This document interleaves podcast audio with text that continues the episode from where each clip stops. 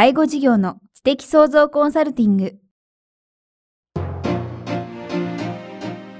ポッドキャスト介護事業の知的創造コンサルティングでは、介護事業サービスを充実させるヒントはもちろん、介護事業特有のマーケティングや数字を具体的にするアカウンティングの知識を身につけていただける番組です。番組では脳の専門家である長谷川義也がビジネスにおける脳の使い方もお伝えいたします。このポッドキャストは、成熟期、衰退期に向かう介護事業を継続、発展させるためのノウハウを提供する医療法人ブレイングループがお届けします。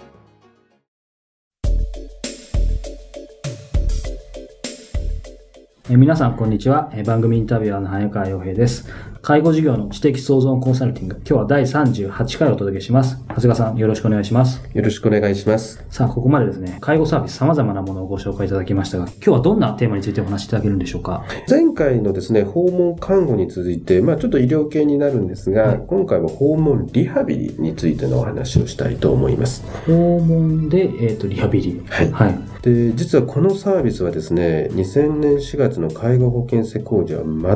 全く需要を満たしていなかったんですね。需要を満たさないってこと？は、えっ、ー、と、需要はあったけど満たしてなかった。かね？そういうことなんですね。当時はですね、このリハビリをするですね、理学療法士さんだとか作業療法士さんというのが全く足りなくて、もうとにかく病院でですね、その人たちを埋めるだけで、もうそれだけで十分で、もう本当にこの訪問リハビリまでやるような方は誰もいなかったんですね。はい、ですからもう本当に利用者さんからはですね、要望があったんですが、はい、まあ実質的にもほぼもう対応はできていないという状況だったんですね。ただですね、もう最近ではですね、本当に急激に学校や専門学校の整備が進みですね、大量に理学療法士さんや作業療法士さんといった資格者が輩出されています。ですから、あの、実際サービスの受給者数もですね、はいまあ、最初は1.4万人で、まあ、本当これ、訪問看護師さんの数なんかから比べてももうかなり少なかったんですが、今5.5万とですね、だいたい3.9倍に増加しています。ただまだまだ絶対数は少ないんですが、うん、まあ、あの、今僕らの印象ではですね、これだけのですね、えー、新たな供給があればですね、もう今後どんどん増えていく分野だと予想してますね。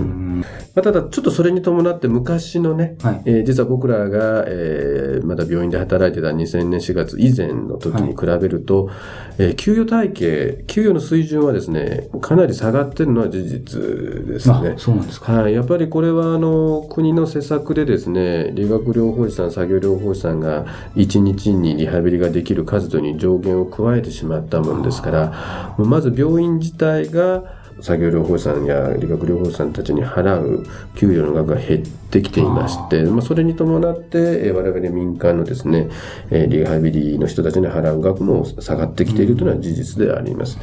まあ、ただそれでもですね、まあ、仕事自体は本当にやりがいがあるものですので、はい、まあ、多くの方が、え取り組んでくれているのは事実ですね。で、まあ、以前にもお話ししたんですけどもね、あの、いわゆる脳血管障害、脳出血や脳梗塞で麻痺なんかが出現した場合は、はい、まあ、最初はですね、あの、地域の大きな病院で急性期の治療をして、はい、その後、えー、慢性期の病院に行ってリハビリをするんですが、はい、大体もう、どれだけ頑張ってやってもですね、6ヶ月が限度なんですね。で、あの、じゃあ6ヶ月経ったらもうリハビリやる必要はないのかっていうと、そういうわけではなくて、はい、やっぱ我々専門医の立場からしてもですね、あの、リハビリはこれ永遠に続ける必要があって、まあ、国としてはですね、まあ、医療保険でのリハビリにはかなり制約をつけてるんですが、もう6ヶ月以降はできないんですが、それ以降は、いわゆる介護保険を使ったですね、はい、いわゆる理学療法士、作業療法士、言語聴覚士による訪問リハビリを進めてくださいっていうのが国の施策でもあるんですね。だから施策に載ってる分野でもあるんですね。なるほど。で、実は僕自身はですね、もう今理想のリハビリっていうのは大体もうイメージしています。どんな？えー、実はですね、これまたあの別の機会でお話をするんですが、あのリハビリ型デイサービスっていうのが一つあるんですね。これはあの利用者さんにこう出かけてっていただいて、えー、やるリハビリと、はい、あと、いわゆるこの訪問リハビリ、来ていただくリハビリというもので、はい、その2つの組み合わせがとても大事だなというふうに思っていますね。なるほど。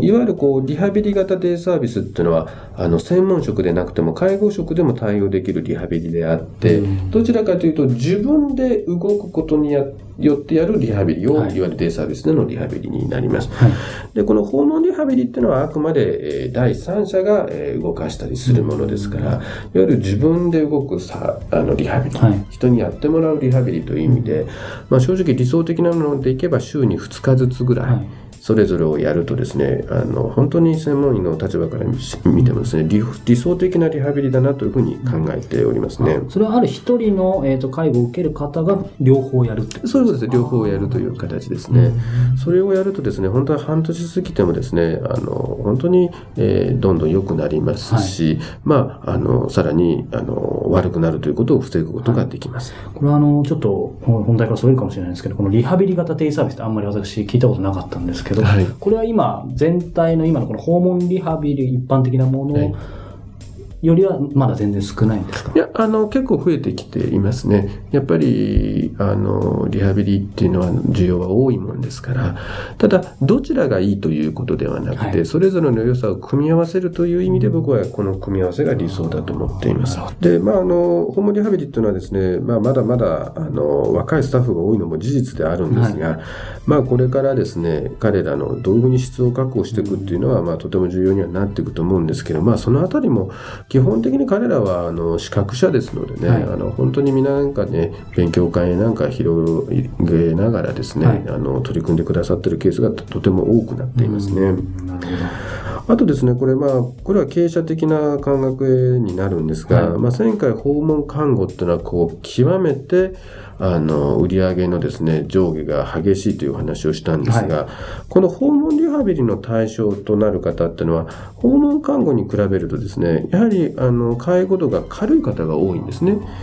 ですから、急に急変して入院したりだとかっていう確率が極めて低いんですね。ど。そうですよね。シンプルに考えると、リハビリってこれからもっと元気になる方々ですもんね。はい、でも実際対象となる年齢も多少若いですので、はいだからあの訪問看護なんかに比べるとすごく経営計画が立てやすいですし、まあ、あとそれほどですね主治医との連携を密にしなくてもですね、まあ、変なし指示書程度のやり取りで十分いけるもんですから、うん。実はあの訪問看護というものがですね、まあ、決まった、えー医者と組み組みながらやっていかざるを得ないのに比べてですね、訪問リハビリというのはすごくこう事業拡大をしやすいという特徴がありますので、まあ、実際全国的にもですね、えーかなり、えー手広くやってるところも多いもんですから、この分野に関してはですね、これから事業拡大をするとてもチャンスのある分野だと思っています。まあ、当然これ、えー今までお話ししてきた中にも申し上げてたんですけども、普通の家にお伺いするだけじゃなくてですね、はい住宅型有料への訪問なんかがですね、はい組み合わせていくことがより経営を安定させることになります。うんなるほど。ここでもやはり組み合わせですね。ですね。今回まででですね、様々なサービスについて伺ってきたんですけど、訪問ということキーワード一つとっても、訪問看護、訪問介護、そして今回の訪問リハビリ。このあたり他にも何か訪問系であるんですか？ねあの、実はですね、名前が似てるけど全く違うというのに、訪問マッサージっていうのがあるんですあ初めて聞きました。訪問マッサージっていうのは実は介護保険のサービスじゃないんです。だから今回も、えーご紹介するかどうか迷ったんですが、はい実はこれ訪問マッサージっていうのは医療保険のものになるんですね。なるほど。で、これはですね、いわゆるマッサージ師さんが、えー自宅にお伺いするサービスになるんですね。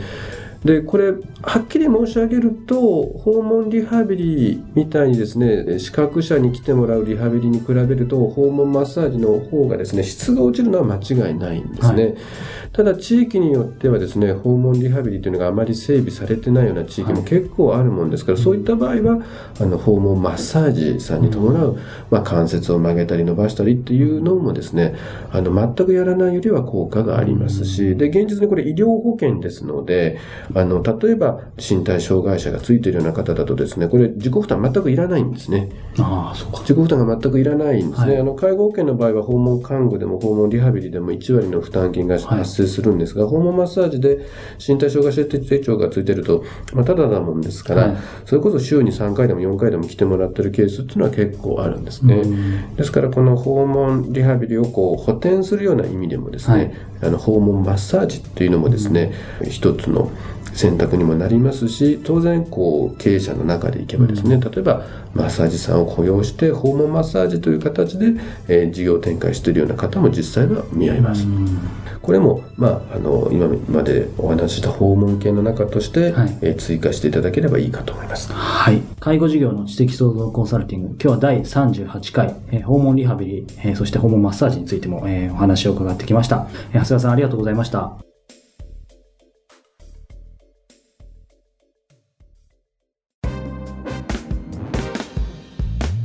今日のポッドキャストはいかがでしたか？番組では長谷川よしあへの質問をお待ちしております。質問は株式会社在宅のウェブサイトにあるお問い合わせフォームからお申し込みください。サイト URL は http コロンスラッシュスラッシュ brain-gr.com スラッシュ zaitac http コロンスラッシュスラッシュブレイン -gr.com スラッシュ在宅です。それではまたお耳にかかりましょう。ごきげんよう。さようなら。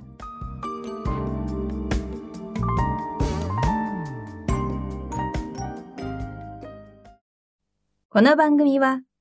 提供。医療法人ブレイングループ。理事長長谷川義也。プロデュースキクタス早川洋平。制作協力若菜はじめ。ナレーション清水夏美によりお送りいたしました。